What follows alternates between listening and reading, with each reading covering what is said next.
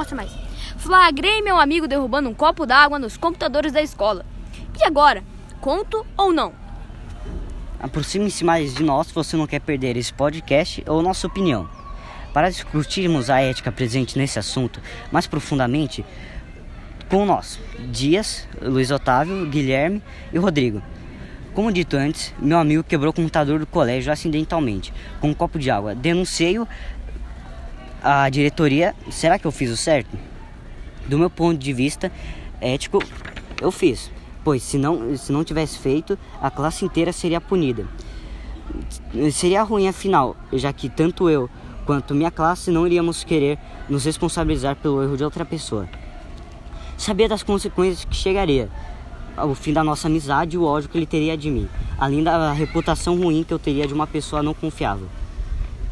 Me pergunto, o que teria acontecido se eu fosse pelo lado da amizade, que muitos fariam? Será que o sacrifício valeria a pena? Todos seriam punidos, mas ele não seria punido tão severamente se os descobrissem.